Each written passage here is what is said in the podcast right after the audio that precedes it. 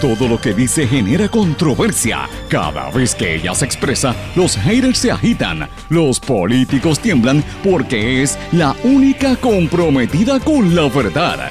Periodista, bloguera, relacionista licenciada, analista de la noticia, escritora y le dicen la provocadora en las redes sociales. Y ahora comienza en blanco y negro con Sandra Rodríguez Coto. Bienvenidos a su programa en blanco y negro con Sandra para hoy lunes 2 de diciembre de 2019, el último mes del año 2019, el último año de la década. Y un mes que concluye un año que ha sido sumamente intenso para todos los puertorriqueños y la gente que habita en este hermoso país que es Puerto Rico y promete que va a tener mucha actividad este mes y la vamos a estar difundiendo aquí en su programa en blanco y negro con Sandra. Le saluda Sandra Rodríguez Coto, le doy la más cordial bienvenida, le deseo que hayan pasado un fin de semana hermoso en compañía de sus familiares, alegres, el fin de semana de acción de gracias y el viernes negro, que mucha gente se tira a las tiendas a comprar. Y ustedes saben que tuvimos una programación especial la semana pasada, pero este fin de semana no hemos dejado de trabajar. Ha sido muy intensa la cobertura y hoy tenemos un programa con muchísimos temas que tenemos que comenzar hablando hoy aquí. Amigos, este fin de semana trascendió lo de Georgie Navarro, que evidentemente tiene un problema serio de salud, eh, un problema evidentemente de adicción, pero hoy vamos a hablar del tema, pero quiero enfocarlo desde otro punto de vista, señores. El problema de Georgie Navarro arroja sombras sobre lo que es el estilo de gerencia y la gerencia de Johnny Méndez como presidente de la Cámara de Representantes de Puerto Rico. Y eso es lo que tenemos que estar evaluando, más allá de lo que le pase a Georgie Navarro. Y hoy vamos a explicar el por qué. Porque estos problemas, como un subalterno, en ese sentido, un, empleado, aunque él es un electo, ¿verdad?, por el pueblo, Georgie Navarro, pero ciertamente preside la comisión de gobierno y Johnny Méndez es el el presidente del cuerpo debió haber tomado acción hace mucho tiempo porque este no es el primer caso eh, que enfrenta Jordi Navarro y hoy vamos a hacer un recuento de todos los incidentes que ha tenido Navarro en los últimos años. Pero este no es el único caso, como les dije, radicaron una querella ética contra el representante también, Rodríguez Aguiló, por guapetón, imputan que amenazó y gritó a un correligionario. Y vamos a hablar de eso. Juan Dalmau se lanzó como candidato a la gobernación por el Partido Independentista Puertorriqueño, acompañado por líderes del partido como Rubén Berríos, entre otros, y él hizo el anuncio en una asamblea bien concurrida que se llevó a cabo en el día de ayer en Ponce. Hoy también, mis amigos, vamos a analizar el tema del regreso de Beatriz Rosselló y lo que hablaba eh, Nina Dross de los virus y lo que hablaba Raúl hijo Maldonado, ¿verdad? Raúl y Maldonado, hijo, o Raúl y Maldonado, como le mencionan, sobre las sanguijuelas. Voy a entrar en, un análisis de la columna que publicamos, los virus, Beatriz y las sanguijuelas, para que usted entienda qué es lo que hay detrás de todo esto y otras informaciones importantes que van a estar ocurriendo en esta semana. Esta semana vamos a tener que estar muy atentos porque vienen noticias grandes, señores. Vamos a hablar en temas internacionales de asuntos como la Internet, lo que está detrás del Internet, lo que está pasando con, con pederastas entre el clero católico, pero más que nada vamos a hablar de lo que está viviendo la gente de a pie en Venezuela y cuáles son los países más desiguales en toda América Latina. Este y otros temas los vamos a estar discutiendo hoy en blanco y negro con Sandra por todas las emisoras que transmiten este programa Éxitos 1530 AM en la región de Utuado, Adjuntas, Jayuya, toda esa zona. Cumbre, que es el 1470 AM en Orocovis, toda la zona central de Puerto Rico. El 106.3 FM también en la montaña. El 610 AM en Patillas.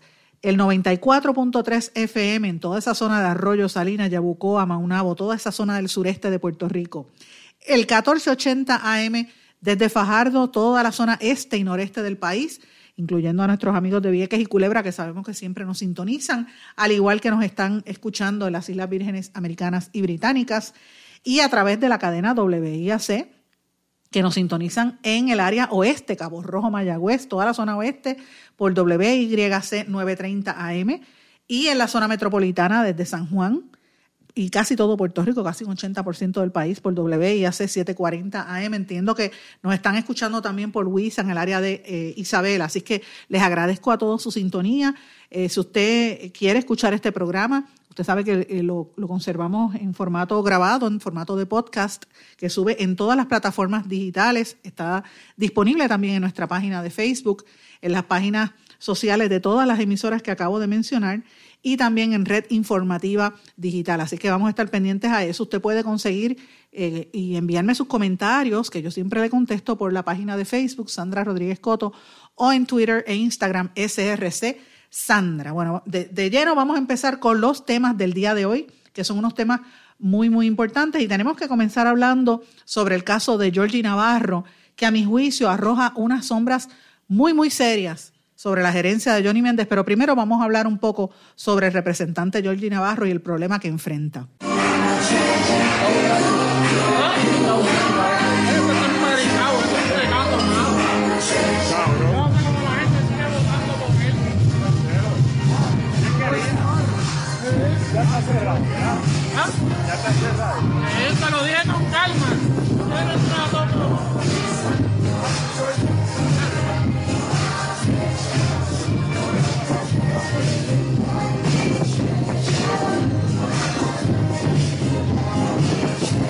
Bueno, amigos, ustedes que escuchan ese ruido ahí, ustedes disculpen las palabras ese es el vídeo que ha estado trascendiendo en las redes sociales durante todo este fin de semana y que ha estado tornándose en algo viral, es el vídeo de Georgie Navarro, donde vuelve a tener problemas durante un jangueo. En esta ocasión, aparentemente fue en la plaza, en la placita en Santurce, allí en la calle Loíza, eh, y cerca de él estaba en un negocio, se alega que el representante estuvo allí y que intentó entrar o al negocio de nuevo o quitarle algo al, guardia de seguridad, al bouncer, y el bouncer respondió empujándolo contra el piso y ahí él, él, cae, el representante cae en el suelo y ahí intervienen dos personas, incluyendo una mujer que se alega es eh, dueña o tiene participación en el negocio y de hecho se alega que es una de las, de las que está aspirando a un puesto electivo por la capital.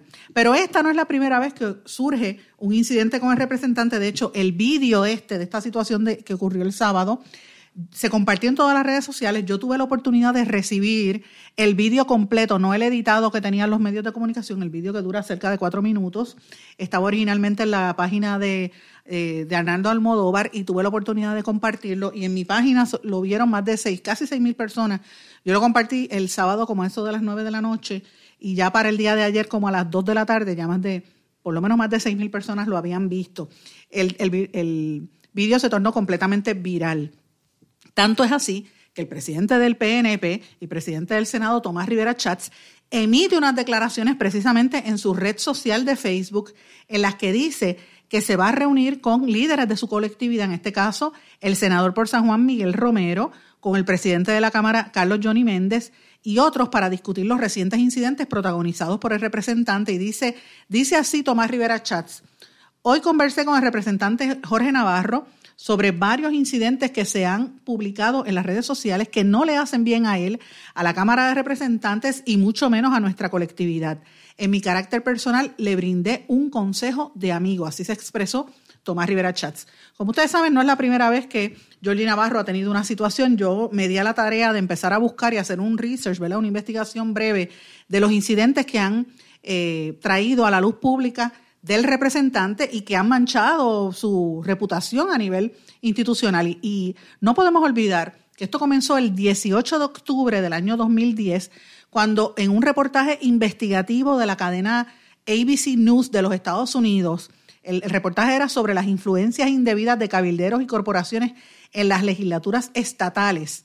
Se presenta un vídeo de Georgie Navarro tratando de manosear y besuquear a una periodista. El video se posteó eh, o se colocó, ¿verdad?, en, la página de abcnews.com por Matthew Musk bajo el titular An ABC News investigation finds a lack of scrutiny, breach scandal among state lawmakers. Una investigación de ABC descubre falta de escrutinio que fomenta el escándalo entre los legisladores estatales. Eh, se refería en aquel momento a una convención que, organizaba la Asociación de Legislaturas Estatales en Kentucky, a la que asistió Navarro. Él estaba evidentemente pasado de tragos y en aquel momento donde él aparece tratando de tocar y besar a la reportera, él era un hombre casado y eso provocó muchísimos memes, burlas, pasos de comedia y cogieron de punto al, legislador. Luego de eso, en enero, de, eso fue en el año 2010, entre el 10 y el 2017 pasaron muchas cosas, pero eh, en el 2017 se viralizó una foto en las redes sociales de Navarro durmiendo en la sesión cameral y cuando le preguntaron por qué él estaba durmiendo en plena sesión, él dice que él estaba soñando con un mejor Puerto Rico y también lo cogieron a broma. En septiembre de 2018, eh, Georgie Navarro tuvo un incidente en las redes sociales donde se veía lanzando insultos y en aquel momento el representante del Partido Popular, Luis Raúl Torres, y el ex vicealcalde de San Juan, Rafael Jaume, le pidieron a la Comisión de Ética de la Cámara que investigara porque el código de, ética rige a los representantes las 24 horas del día, no ocurrió nada. Luego, eso fue en septiembre, en octubre, en noviembre de ese año, meses más tarde, eh, Navarro fue agredido en un incidente de en, en otro pub, ¿verdad? Ustedes recordarán, este fue en el área de Isla Verde, y la investigación de la policía arrojó que él no estaba borracho. El director del CIC en aquel momento, del Cuerpo de Investigaciones Criminales de Carolina, Carlos Nazario, dijo, después de haber investigado, que el representante Jorge Navarro no estaba borracho, que le metieron un puño, que ustedes recordarán, él le, pusieron el ojo morado y salió, llegó hacia la legislatura, salió en todos los medios de comunicación y rechazó que él estuviese borracho en aquel momento. Luego, eh, en junio del año, de este año, Georgie Navarro denunció ante varios medios de comunicación que él, se sentía ser, víctima de bullying en las redes sociales porque se siguen publicando fotos y vídeos de él borracho y que se estaban burlando de él. En este caso, él lo dijo en un vídeo donde él acababa de salir de una actividad del Partido Nuevo Progresista donde habían varios legisladores y en el vídeo Georgie Navarro le dice a sus compañeros de la Cámara, la representante María Milagros Tata Charbonnier y al propio presidente de la Cámara, Carlos Johnny Méndez, que les dice, miren, les dejo la fiesta encendida como ustedes me pidieron, y sale evidentemente eh, hablando como si estuviese borracho. Eh, y dice que las burlas que se generaron en ciertos medios de comunicación hacia su persona, lo que hacen es fomentar la mentira y la maldad que para tergiversar y hacerle daño. Tergiversar lo que dice y hacerle daño. Eso fue lo que dijo Georgina Navarro en aquel momento y negó que estuviese borracho. El en ese mismo mes, pues eso fue en junio, el mes siguiente, el 31 de julio, como parte de la cobertura especial que, hizo esta servidora, Sandra Rodríguez Coto, en su, blog, en nuestro blog, en blanco y negro con Sandra, y se transmitió aquí por este programa, eh, nosotros sacamos el segundo chat también de, ustedes recordarán que sacamos las primeras páginas del chat de Telegram, luego sacamos el, chat de Wanda Vázquez y la tercera revelación fue el segundo chat, la segunda parte del chat de Telegram. Pues mire, lo publicamos el 31 de julio, lo pueden buscar en el blog, donde aparecía el entonces gobernador Ricardo Rosselló y a, varios de sus miembros burlándose de Georgie Navarro y ahí es cuando lo bautizaron con el lema La cara de Juma épica. Ese fue el, lema que ellos esbozaron para burlarse de Georgie Navarro. Eh, y en aquel momento Rosselló fue quien dijo esa frase, que tenía cara de Juma épica, y ahí es que Cerame, el secretario de prensa, responde hashtag me, y ustedes perdonen que lo voy a decir, hashtag me cago en la isla. Ahí fue cuando él dijo que se defecaba en Puerto Rico, burlándose de Jordi Navarro y de Puerto Rico, que esa, pues esa frase le cayó muy mal. Ustedes recordarán que hemos escrito bastante de ese tema.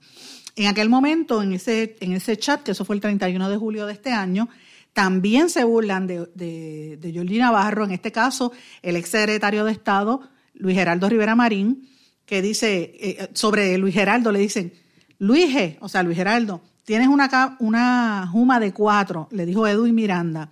Y Elías Sánchez le respondió, ya pidió la semana libre para hacer un media tour. Todo eso en tono de broma, burlándose porque aparentemente eh, Luis Geraldo Rivera Marín se había pasado de tragos y lo estaban comparando con Georgie Navarro.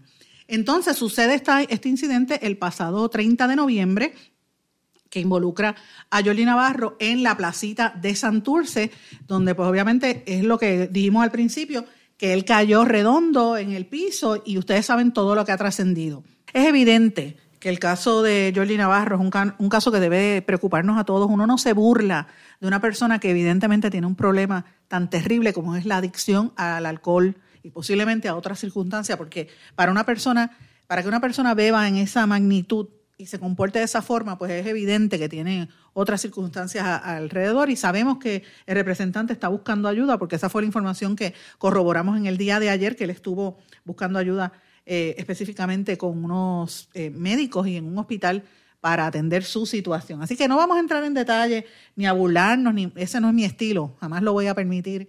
Yo sé que la gente lo coge a chiste, ¿verdad?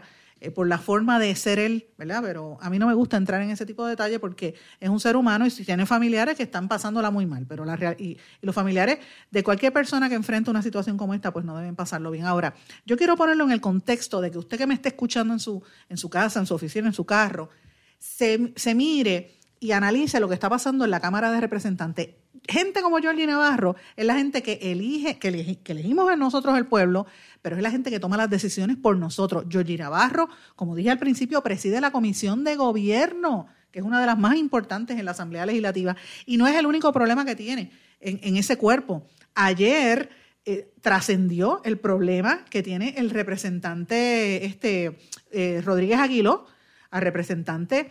Eh, Gabriel Rodríguez Aguiló, que es una persona que siempre se ha caracterizado por ser muy ecuánime, eh, acaban de erradicarle una querella ética porque supuestamente fue guapetón y amenazó, se imputa que amenazó y gritó a un correligionario, eh, y esto lo dijo el, el, pasado candidato al alcalde de Salinas por el PNP, Rafael Picó Seda, que dijo que iba a estar radicando esa querella contra el, portavoz. Eh, de hecho, tienen un problema hace bastante tiempo porque dice que Rodríguez Aguiló lo humilló gritándole tráfala durante una reunión política que tuvieron en el municipio de Florida.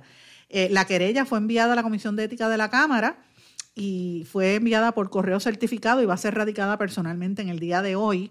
Eh, obviamente dice que viola, y se le imputa que viola eh, áreas como alteración a la paz y los artículos 464 del, del Código de Ética. Eh, y obviamente pues dice que lo, trató de humillar eh, en un evento. Se le preguntó a Rodríguez Aguiló y él no quiso hacer comentarios al respecto. El incidente supuestamente ocurrió en presencia de Johnny Méndez, el presidente de la Cámara. y cuando se hablaba de que Rodríguez Mateo podría ser nombrado secretario del Departamento de Recursos Naturales y Ambientales. Eh, y obviamente, pues este señor Picoseda había trabajado de manera voluntaria en el Departamento de Recursos Naturales en seis meses en el año 2017 y supuestamente era el que estaba siendo impulsado dentro de la agencia para que dirigiera ese departamento tras la salida de Tania Vázquez. O sea que aquí hay unos elementos ahí de gente que quiere buscarse, atornillarse en los puestos políticos, ¿verdad? Lo que queda de cuatrienio. Pero él imputa esto contra Rodríguez Aguiló, que como dije, es un político que siempre se ha mostrado como alguien bastante ecuánime. Así que mira los dos, los dos casos que ya tiene Johnny Méndez de por medio, pero estos no son los únicos casos. No podemos olvidar el caso del representante que, iba a ser expulsado, que fue expulsado, debo decir, de la Cámara, Ramoncito, Ramón Rodríguez Ruiz, que fue a él lo votaron 46 votos a favor y uno solo en contra eh, en, una, en un juicio que le hicieron sus compañeros de cuerpo, porque ustedes recordarán, él se le imputó y salió, eh, ¿verdad? Por esa razón lo despidieron porque golpeó en el rostro a una mujer, a la directora de su oficina legislativa, Soniel Torres, eh, con quien se le imputaba que tenía una relación extramarital y evidentemente fue un elemento, él la obligó a estar en una rueda de prensa, esta mujer diciendo que él no le había hecho absolutamente nada, pero finalmente lo tuvieron que votar, porque fue, aparentemente eso fue lo que ocurrió. Pero ese no fue el único caso. Fíjense que ya le mencioné eh, Georgie Navarro, le mencioné esto que pasó ayer con, con Rodríguez Aguiló, le mencioné este caso de Ramón Ruiz, eh, Rodríguez Ruiz, el que votaron. Recordemos el caso del mes pasado, que es el cuarto que hacemos. Estos son de los que me acuerdo yo. El caso de Guillermo Miranda Rivera, que tuvo que, tuvo que renunciar porque lo iban a votar. Ese fue el que votó una empleada porque la empleada se negó a vender una rifa política y ella radicó una querella, él radicó una querella contra ella porque decía que ella lo estaba extorsionando y trascendió el audio donde la estaban obligando a ella en horario laboral a estar vendiendo y, de sus cheques sacando dinero para poder comprar dos libretas de boletos para la campaña política de Guillermo Miranda, no le quedó más remedio que renunciar. Así que le he mencionado cuatro casos específicos que a mi juicio, miren, más allá del caso de Jordi Navarro, todo esto arroja mucha sombra sobre el estilo gerencial de Johnny Méndez. Johnny Méndez es el jefe de todos esos legisladores. ¿Dónde está su nivel de gerencia? Y yo sé que Johnny Méndez va a escuchar este programa porque él lo escucha y yo sé que tiene familiares en el área de Fajardo, algunos que son mis amistades. Saludos a Carlos Maldonado y a toda esa gente que nos escucha por allá por el 1480, que, que el otro día hablé con él. Toda esa gente de Fajardo que nos sintoniza, yo sé que se lo van a decir a Johnny Méndez al igual que sus ayudantes. ¿Dónde está el estilo de gerencia del presidente de la Cámara? ¿Cómo él permite que esto se le haya salido de, los, de las manos? Mire, si esto fuese una entidad privada, ya hubiesen votado al, al, ya lo hubiesen votado a él, a Johnny Méndez. Esto no ocurrió bajo, bajo Aponte o bajo otras presidencias, o sí ocurrió. Vamos a ponernos en perspectiva, señores. Pero miren, en cuestión de, no, no llevamos ni cuatro años de, del mandato de Johnny Méndez en ese cuerpo legislativo y mire cómo han sido los problemas gerenciales que él enfrenta. Como dije, esto tiene mucho que ver con todos los, toda la situación pública. Yo no sé si es que Johnny Méndez está pendiente al tema personal, a su tema personal eh, de, los desayunos de, de, ayuno, de oración, o si el, la operación está la bariátrica, o si es que él tiene otros asuntos personales que le incumben más que no le está prestando atención a la, a la gerencia, a gerenciar un cuerpo legislativo. Miren todos los problemas que tiene bajo su supervisión. Y no sé si tiene algo que ver con el caso de sus familiares, que miren, yo pregunto, ¿en qué quedó el caso ese de los parientes de Johnny Méndez que desaparecieron en el mar? ¿Alguien ha dicho algo? Porque esto como que lo enterraron en la opinión pública, nadie quiere hablar de ese caso. Yo estoy escuchando unos rumores muy, muy serios, muy feos de esto. Y es una situación muy lamentable, muy triste, porque hay unos familiares allí sufriendo que no se sabe dónde están ellos. ¿Qué ha pasado? No lo dicen. Entonces nadie en la prensa pregunta. Entonces todo esto tiene que ver con Johnny Mendy nadie pregunta, no entiendo. O sea, es, es algo que yo no logro, no logro entender. Y a mí lo que me preocupa de toda esta situación es que esto demuestra dónde están los intereses en, en, los líderes políticos de este país. Cuando uno ve que legisladores como el mismo eh, Navarro, que fue con quien empezamos esta discusión, se pasa en programas como el del amigo guitarreño. Mire, yo sé lo que es el entretenimiento, de yo trabajé en programas de entretenimiento en la televisión eh, y sé lo que hace el guitarreño, yo no tengo nada en contra de él, es una tremenda persona, porque la realidad es que lo es, alemán es, es un amor. Pero nosotros como pueblo merecemos ver a los legisladores haciendo ese espectáculo allí todos los días, pagado con fondos públicos, a veces en medio de sesión van allá al guitarreño, ¿sabes? ¿Es eso para, para eso fue que fueron electos? ¿Y dónde está el presidente de la Cámara poniendo orden ahí? Yo repito, todas estas cosas tienen que, tienen que analizarse en una perspectiva más amplia. Esto es más allá de un caso aislado como el de, como el de Navarro. Miren los que le acabo de mencionar, Ramón Rodríguez, el otro de, de la empleada, el mismo que pasó ayer con, con Rodríguez Aguiló la pregunta es, ¿qué dice Johnny Méndez al respecto? Eso es lo que hay que preguntarse y por qué nadie le cuestiona al presidente de la Cámara. Pero ese no es el único tema, mis amigos, que tenemos que hablar en el día de hoy. El tiempo me traiciona, amigos. Tengo que irme a una pausa. Regresamos enseguida. No se retiren. El análisis y la controversia continúa en breve, en blanco y negro, con Sandra Rodríguez Coto.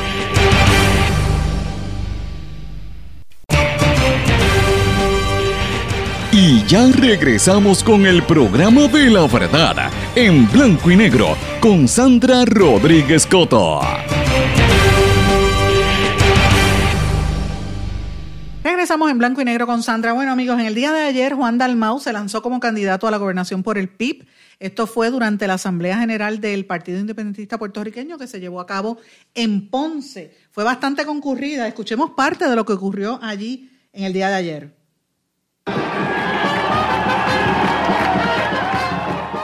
El que este centro ferial no diera abasto eh, es producto del entusiasmo, el optimismo. Eh, yo creo que estamos en nuevos tiempos completamente distintos a eventos electorales anteriores y lo vimos, lo vimos eh, con la concurrencia. Nosotros estamos llenos de alegría y listos para el combate. Se acabó el abuso. Aquí cada vez que se acercaba el evento electoral o el año electoral prendían las guaguas de sonido y la gente tenía que sentirse inmune a los abusos de tres años consecutivos. Y yo creo que llegó el momento de decirle a esa clase política gobernante lo que hay que decirle. Por eso subrayé mi mensaje que esta no es solamente una campaña de ideas, es de historial y de carácter. No me digas dónde vas a estar, dime dónde estuviste Dime dónde estabas cuando estaban abusando del país, no dónde vas a estar mañana. Y por eso el mensaje recogió la indignación que tiene el pueblo de Puerto Rico. Escribí un perfil de candidatos y candidatas. Si el país identifica con nombre y apellido mis descripciones, pues quiere decir que el país está muy claro. Eso significa que para nosotros todo actor electoral en este proceso tenemos que combatirlo con el mensaje de orientación de nuestra propuesta y nuestro historial y nuestro carácter, el de cada uno de nuestros candidatos. Y a eso, como dije hace un rato, no definimos quién es quién.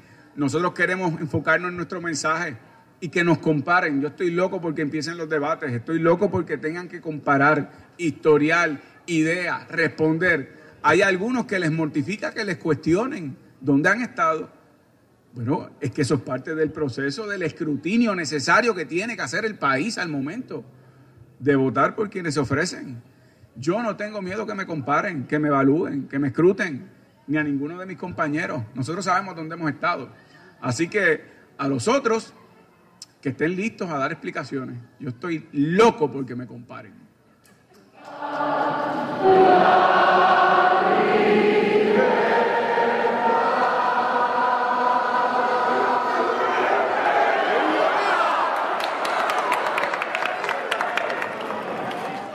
Mis amigos, eso fue parte de lo que dijo el presidente, ¿verdad? El candidato a la gobernación por el Partido Independentista, Juan Dalmau.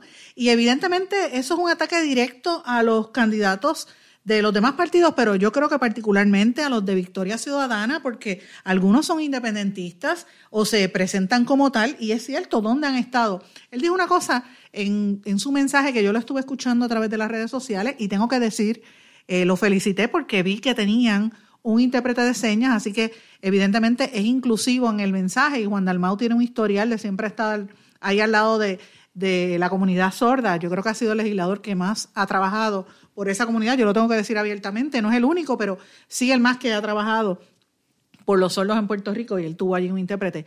Eh, pero tengo que decir que él mencionó algo que a mí me llamó mucho, mucho la atención cuando él dijo que en el Partido Independentista los, los, candidatos nunca en la historia, o sea, que, que evalúe la historia porque nunca han sido señalados, nunca han tenido señalamientos por ética, por el Contralor, ni, han sido referidos a justicia como otros de otros partidos, Partido Popular y el Partido Nuevo Progresista. Así que en ese sentido, ese es el ataque que él hace o la, ¿verdad? el llamado que él hace para que lo comparen con, con los partidos eh, principales. Pero para mí, que el ataque fue directo a, a la gente de Victoria Ciudadana, porque recordemos que en las pasadas elecciones, el PIB eh, no quedó inscrito y eh, Alexandra Lúgaro llegó a convertirse en la tercera fuerza política. Entre ella y Manolo Sidre, pues obviamente acapararon muchísimos de los votos y ellos hicieron que se dividiera la fuerza electoral en Puerto Rico y por eso fue que Ricardo Rosselló ganó con cerca de un 30% de los votos. Eh, David Bernier perdió solamente por un 2% de, de los electores. Así que eso es un contexto que no podemos olvidar de nuestra historia. Esto podría repetirse. Eh, y a eso es lo que, por ejemplo, eh, aspiran los del PNP en la candidatura de, de Pierluisi. Ellos apuestan a que se van a dividir los votos. Recordemos que también hay un aspirante de otro movimiento, el Movimiento Dignidad, eh, hay eh, otros aspirantes que los vamos a estar trayendo a este programa, los vamos a entrevistar para que usted pueda llegar a sus propias conclusiones. Y yo espero sentarme con todos los candidatos, eh, por lo menos a la gobernación, y hacerle unas entrevistas en profundidad para ver dónde están parados en cuanto a los temas. Y usted sabe que cuando se sienten conmigo, las preguntas van a ir directas con mucho respeto, pero yo no le tengo, no le voy a cargar la, ¿verdad? las maletas a nadie, yo le voy a hacer las preguntas de rigor que, hay que hacerle a los distintos líderes por cosas que no han contestado. Pero señores, este es uno de los temas, yo creo que es importante y, como dije en este espacio cubrimos a todo el mundo, no es que no es como hacen en, otros medios que ignoran a, los sectores minoritarios. Eh, yo quiero traer ahora un tema que para mí es un tema importante que se tiene que estar discutiendo. Lo traje en la columna publicada en el día de ayer, está enlazada en mi blog en blanco y negro con Sandra, usted la puede buscar allí, puede ver las imágenes o puede verla en Noticel, que fue donde publicó originalmente, la titulé Virus, Beatriz y Sanguijuelas. Y yo lo traigo no porque yo esté insultando a, la que fue primera dama de Puerto Rico, sino porque utilizo dos palabras, dos adjetivos en, este, en esta ocasión son, son palabras sencillas, pero realmente las utilizaron como adjetivo e incluso como epítetos dos personas distintas. Nina Dross, que dijo que los puertorriqueños parecía que teníamos un virus después del verano, el virus del verano, y la cosa como que se calmó. Y Raúl y Maldonado, el hijo de Raúl Maldonado, el ex secretario de Hacienda, que dijo que aquí hay muchas sanguijuelas pegadas al gobierno y que se sabe dónde están y no las quieren eliminar. Y yo tengo que coincidir con lo que dijeron estas dos personas. De hecho, yo le envié un mensaje a Raúl y Maldonado para, eh, por, las redes sociales diciéndole, mira, estoy de acuerdo con lo que usted dijo, porque es la realidad. Y lo mismo con Nina Droz, a pesar de, de lo que uno pueda pensar, yo no la conozco allá personalmente, pero ella dijo, dijo verdad. Y es que después de los meses del verano, aquí ha habido un operativo en Puerto Rico para que la gente se olvide, para que se quede todo en el, en el tema de que estamos en el paz y, y paz y amor, y se olvidaron de lo que ocurrió aquí y de la magnitud del, tema. Cada vez que yo lo traigo, usted va a ver, y, yo le invito a que mire los comentarios, por ejemplo, en la página de, de Noticel, el montón de haters y los insultos que vienen cada vez que yo traigo un tema, que si yo no paso la página, que si... Y entonces después vienen ataques a mi persona como si eso a mí me importara, bendito sea Dios.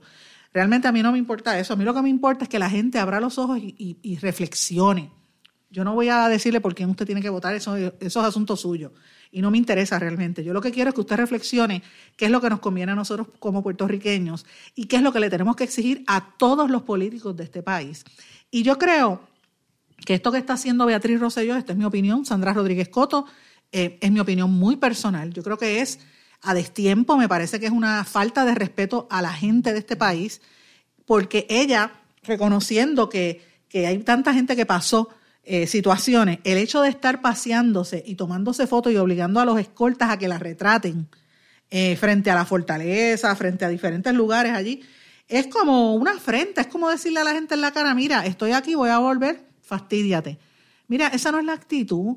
Yo no sé qué le pasa a Beatriz Rosselló eh, o, o, qué es lo que está pasando. Ustedes saben que aquí dijeron que el gobernador, el, el, el que fue gobernador Ricardo Rosselló, quiere volver. Ya lo dijo Almodóvar, dijo que, que hay un comité de trabajo, de hecho hay un comité liderado por, un, por Aponte eh, eh, para ver si lo colocan a él en el Senado. Eso es lo que supuestamente estaba buscando. Él todavía no ha entregado los casi 3 millones de dólares que tiene recogidos en el fondo electoral, así que él podría aspirar a una posición, todavía está eso disponible. Hay unas movidas que se están dando en el partido, pero ciertamente y vienen movidas importantes en los próximos días y en las próximas semanas. Yo estoy consciente, he recibido información de situaciones que van a afectar muy probablemente al Partido Nuevo Progresista en los próximos días. Así que yo creo que estas movidas que está haciendo Beatriz Rosselló no, no se dan en un vacío.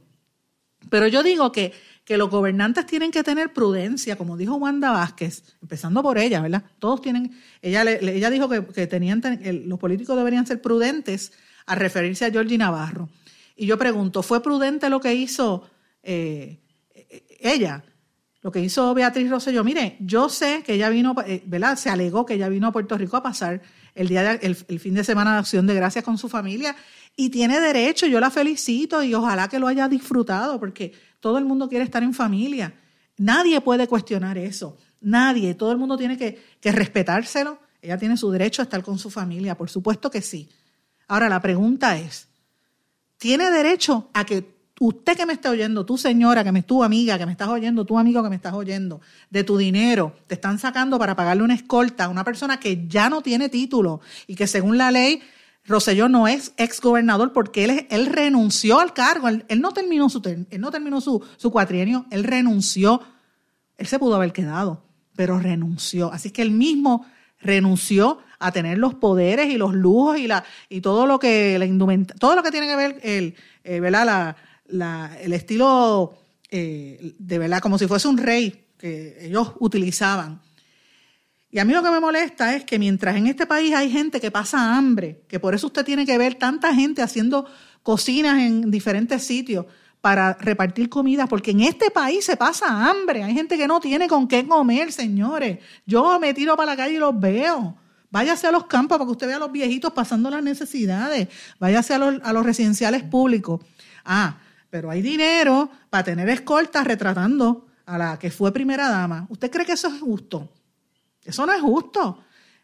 Yo me pregunto, si toda la gente que se quedó sin luz, que estuvo sufriendo durante meses después del paso del huracán María, a los que se le murieron familiares y amigos, los más de cuatro mil puertorriqueños que murieron porque no les llegaron sus ayudas, porque no les entregaron a tiempo las ayudas que se perdieron en los vagones que Wanda Vázquez se negó a investigar, que se repartieron entre ellos mismos. Si esa gente se va a parar frente a la a la bandera de Puerto Rico allí en Fortaleza, retratarse y, a posar para Instagram. Yo lo hice, yo fui con mi familia, pero señores, yo trabajé por la gente y yo lo sigo haciendo. Yo no tengo nada que ocultar, no tengo nada que ocultar y no tengo nada que me cuestionen. La pregunta es esa. Yo no uso el dinero del gobierno en escoltas. Esa es la pregunta. Y la pregunta es, como dijo Nina Dross, la gente que se movió en el verano olvidó eso. Eso fue un virus. O como dijo Raúl y Maldonado, ¿qué es lo que pasa? Que hay demasiadas sanguijuelas chupando a la vez. El problema es quién las elimina, cómo las eliminan y cuándo. El pueblo tiene que querer el cambio y tenemos que exigirle a los gobernantes que nos respeten. Ese es el mensaje de la columna, mis amigos, que yo quise transmitirle a ustedes y los invito a que la lean eh, en blanco y negro con Sandra, la pueden leer en Noticel o también en el blog. Vamos a una pausa y regresamos enseguida.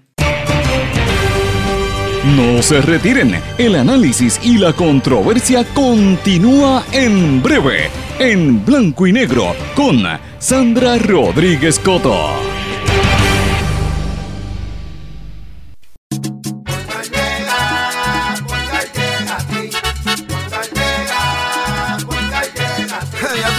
Eso es lo que te responden, pero ahora botaron la ola, porque ya no importa en qué parte de la isla estés. Si tuviste un accidente, mi gente de Poingal le llega a tu casa o trabajo para que no te complique. Con servicio en todas partes de la isla y el mejor servicio al cliente. Por eso y mucho más, yo Piru lo digo, yo quiero Poingal. ¡Duro! Beneficiario de Vital, llegó su momento. Es hora de cambiarse al plan de salud Menonita. Únase a los miles de puertorriqueños que cuentan con acceso directo a hospitales, médicos y especialistas alrededor de la isla. Beneficiario de Vital tiene hasta el 15 de diciembre para cambiarse al plan de salud Menonita. Más que un plan de salud, somos compromiso, somos servicio, somos su plan. Aproveche y cámbiese. Llame hoy al 1833-253-7721. Plan de salud Menonita es la opción. Quites el dolor de cabeza con sus obligaciones de contabilidad con los servicios que presta Villalba y Villalba Company. Directo, personal y con sensibilidad humana. Lo que se busque un verdadero asesor de contabilidad para todo tipo de servicio de contabilidad, pago de IBU, pago de nómina, informes trimestrales y anuales y otros. Ofrecen servicio directo personalizado. Villalba y Villalba Company. Para orientaciones, su teléfono el 939-336-5774. 939-336 5774. El abandonar un animal es abuso y es ilegal. Si ya no puedes atender a tu perro, llévalo a un albergue o centro de control. Si lo abandonas en la calle, le estás garantizando una muerte dolorosa y segura. Evitemos tener animales sufriendo en nuestra isla. Reportar el abuso es tu responsabilidad. Así que si ves a alguien maltratando o abandonando un animal, llama inmediatamente a la policía al 787-343-2020. Comprométete. Y ya regresamos con el programa de la verdad en blanco y negro con Sandra Rodríguez Coto.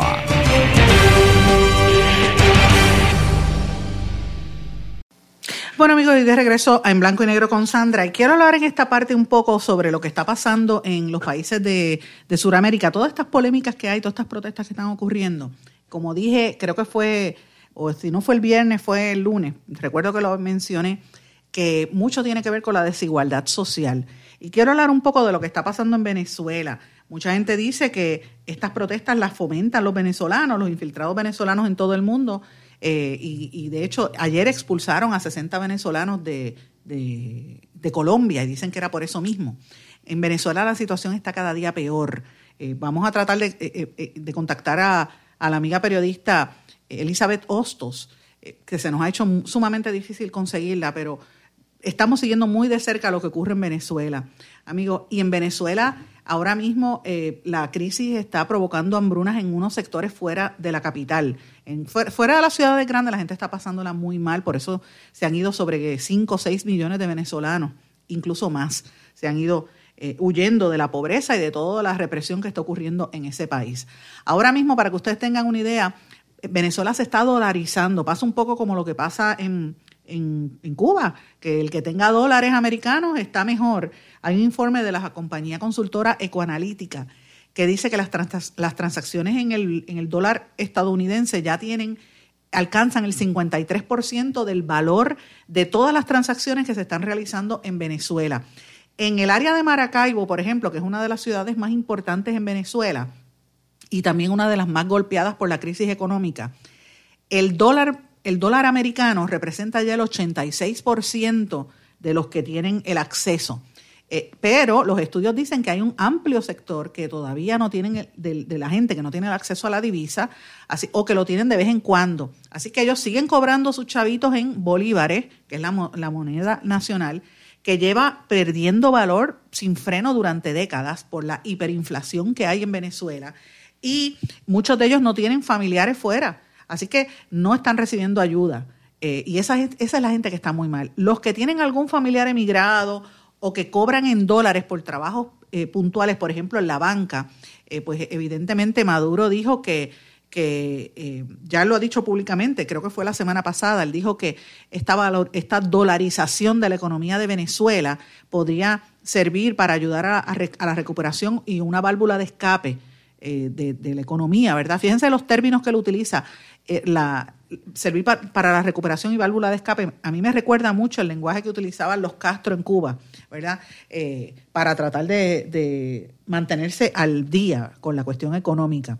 Pero lo cierto es que Venezuela ha perdido más de la mitad de su Producto Bruto Interno en los últimos seis años que Nicolás Maduro llega en el poder.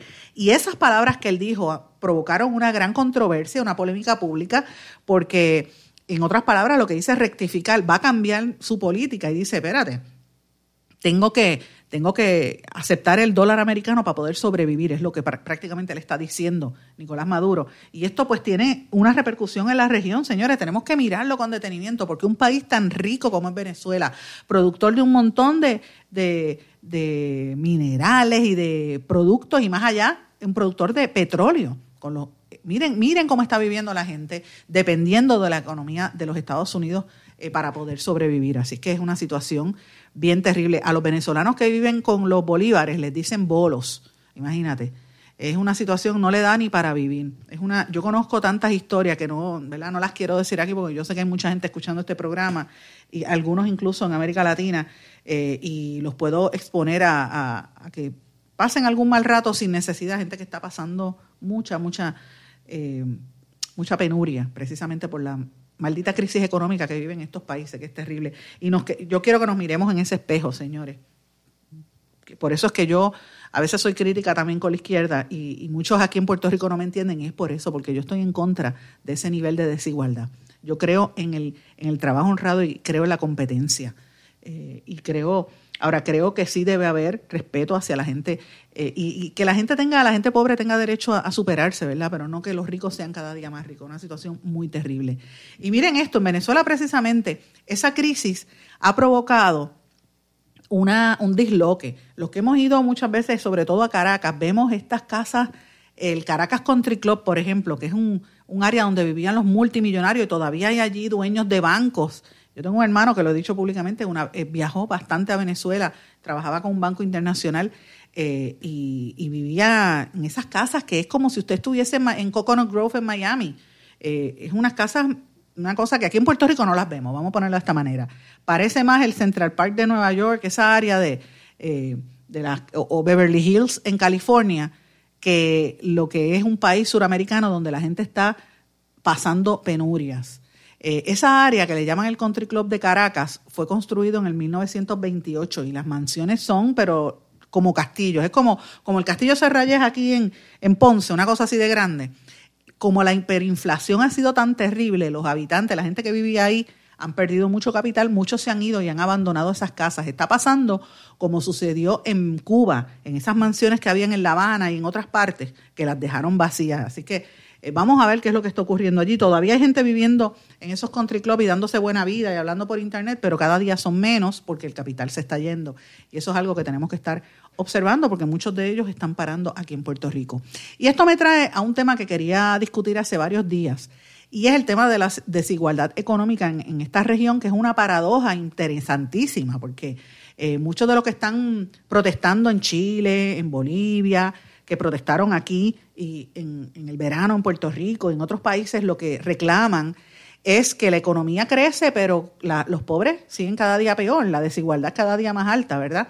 Eh, y hay una desigualdad en los ingresos importantes. Entonces, eh, ¿verdad? la idea no es que la igualdad sea que un país es más justo, sino que las, las personas se sientan que tienen mayores ingresos. Hay un estudio que se ha hecho en toda la región de América Latina que dice que desde el año, desde la década de los 90, o sea, específicamente desde el año 1990, los países que más han reducido la desigualdad en ingresos, o sea, la gente trabaja más y recibe menos ingresos.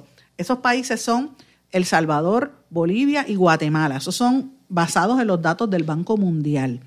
En esos países donde no se midió el, este indicador, eh, pues otro de los que tienen ingresos más bajos es El Salvador, eh, que es la desigualdad más baja en toda América Latina. Luego Bolivia y en tercer lugar Guatemala. El cuarto lugar lo ocupa Nicaragua y el quinto Chile. Esto según estos datos. Para que tengan una idea, Argentina tiene el país más, el, el por ciento más alto de desigualdad seguido por Bolivia, Brasil, Chile, Colombia, Costa Rica, República Dominicana, Ecuador, El Salvador, Guatemala, Honduras, México, Panamá, eh, perdón, México, Nicaragua, Panamá y Paraguay, Perú y Uruguay. Claro, Puerto Rico no está incorporado ahí, Puerto Rico no, no está, eh, ¿verdad? La, estadística de Puerto Rico no está incluida en eso, pero yo lo traigo a colación porque eh, nos podemos mirar en ese, en ese espejo.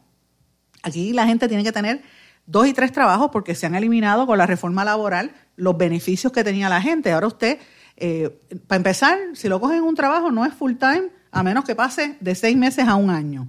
Eh, los, los, salarios no están ahí. El salario mínimo federal es lo que se está pagando eh, y muchos de los beneficios no están. La gente tiene que tener dos y tres trabajos para poder sobrevivir o es el subempleo. y esa es la de, eso es un proceso importante porque aunque se supone que estas medidas se hagan para que se le haga más fácil y haya menos imposiciones contra eh, hacia los que desarrollan estos empleos. La realidad es que eh, tiene un impacto bien, bien terrible porque los jóvenes siguen estudiando, tienen preparación académica, se gradúan y entonces siguen siendo pobres y no van a poder salir de la pobreza porque para poder sobrevivir tienen que tener dos y tres trabajos. En América Latina estamos viendo ese estudio, es, esa, esa data, el estudio que se hizo del Banco Mundial lo refleja, dice que el 20% de la población más pobre, eh, de la población, eh, se queda solamente con el 4% del ingreso total. Oigan esto, casi una cuarta parte de la población lo que recibe solamente el 4%, el 4 de su ingreso total mientras que el 20% de los más ricos se quedan con la mitad de todos los ingresos. O sea, esta es otra manera de medir la desigualdad eh, y también uno lo tiene que medir a base de la concentración de la riqueza, que es la parte, a mi juicio, más alta de esa pirámide, en esa división entre los que están los más ricos y los más pobres. Vamos a mirarnos en Puerto Rico en ese espejo. Nosotros no estamos analizados en ese estudio del Banco Mundial porque no somos un país independiente, lo he dicho un montón de veces, pero Siempre me gusta mirar estos datos porque, aunque no incorporan a Puerto Rico, amigos, tenemos que mirarnos allí. Fíjense lo que ha pasado aquí. Nosotros tenemos una Junta de Control Fiscal que se supone que se haya establecido, empujada por Luis Fortuño y por Pedro Pierluisi, no podemos olvidar jamás eso, que la, la crearon y la empujaron y pusieron ahí todos los de ellos para mantener el poder y mantener el control de los fondos. Y yo en un principio entendía que había que pagar la, deuda, sobre todo a la gente que tenían, y todavía creo que hay que pagar la deuda, señores, no me malinterpreten. Aquí hay mucha gente que prestó dinero de sus fondos eh, a través de, de la compra de bonos y los dejaron en la bancarrota, los engañaron. Gente trabajadora que en vez de trabajar en el sector eh, del gobierno, trabajaban en el sector privado. A esa gente los han dejado pobres Ahí es que vino la migración grande. Ahora es que están metiéndole las manos al gobierno, a los que son empleados públicos y posteriormente vienen a los que reciben los beneficios del gobierno. Así que todos vamos a estar afectados precisamente por este proceso y fíjense lo interesante, los que provocaron la crisis en Puerto Rico, que son ese, si, viviéramos en América Latina, serían ese 20% que cada día se hace más rico, que reveló ese estudio del Banco Mundial. Aquí se siguen haciendo ricos, para que tengan una idea, señores todos estos que vendieron los bonos, todos estos brokers, toda esta gente de dinero, señores, ellos están de lo más felices por ahí campeando por su respeto. ¿Sabes? Aquí la gente para trabajar se, se requiere fastidiarse la vida y esta misma gente que provocó la quiebra, señores, están de lo más tranquilos por ahí, siguen trabajando. Miren, en UBS, en la firma UBS, yo quisiera saber qué ha pasado con el caso de Leslie Hiley, Nadie le presta atención. ¿Cómo es que no está preso? Nadie habla de Roberto Fortuño. Nadie habla de él, que fue el jefe de UBS cuando Luis Fortuño era gobernador. Y sigue siendo su jefe. Miguel Ferrer, el de UBS, algún día se le va a rendir, se le va a exigir que rinda cuentas. ¿Va a, ver, va a ir preso este señor? No. Mire, señores, toda esa gente y, le mencioné dos o tres, y eso que yo no he querido entrar en detalle, pero le he mencionado unos cuantos.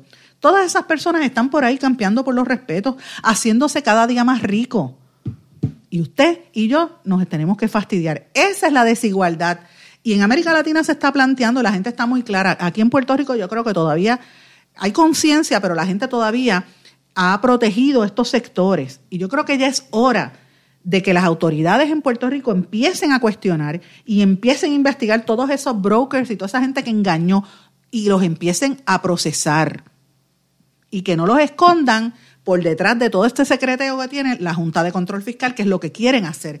Y lo están haciendo hasta ahora en menosprecio de nosotros. Ellos no van a pagar lo que vamos a pagar nosotros en alza en electricidad, en, reducción de servicios, en reducción de beneficios y posiblemente el montón de viejos que se quede sin su pensión, porque mi generación y la que viene después no va a tener dinero para eso. Es la realidad, señores.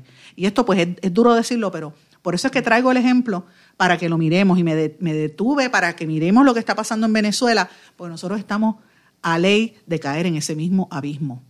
Amigos, no tengo tiempo para más, me tengo que despedir, no sin antes desearles a todos que pasen muy buenas tardes. Será hasta mañana en blanco y negro con Sandra. Me despido.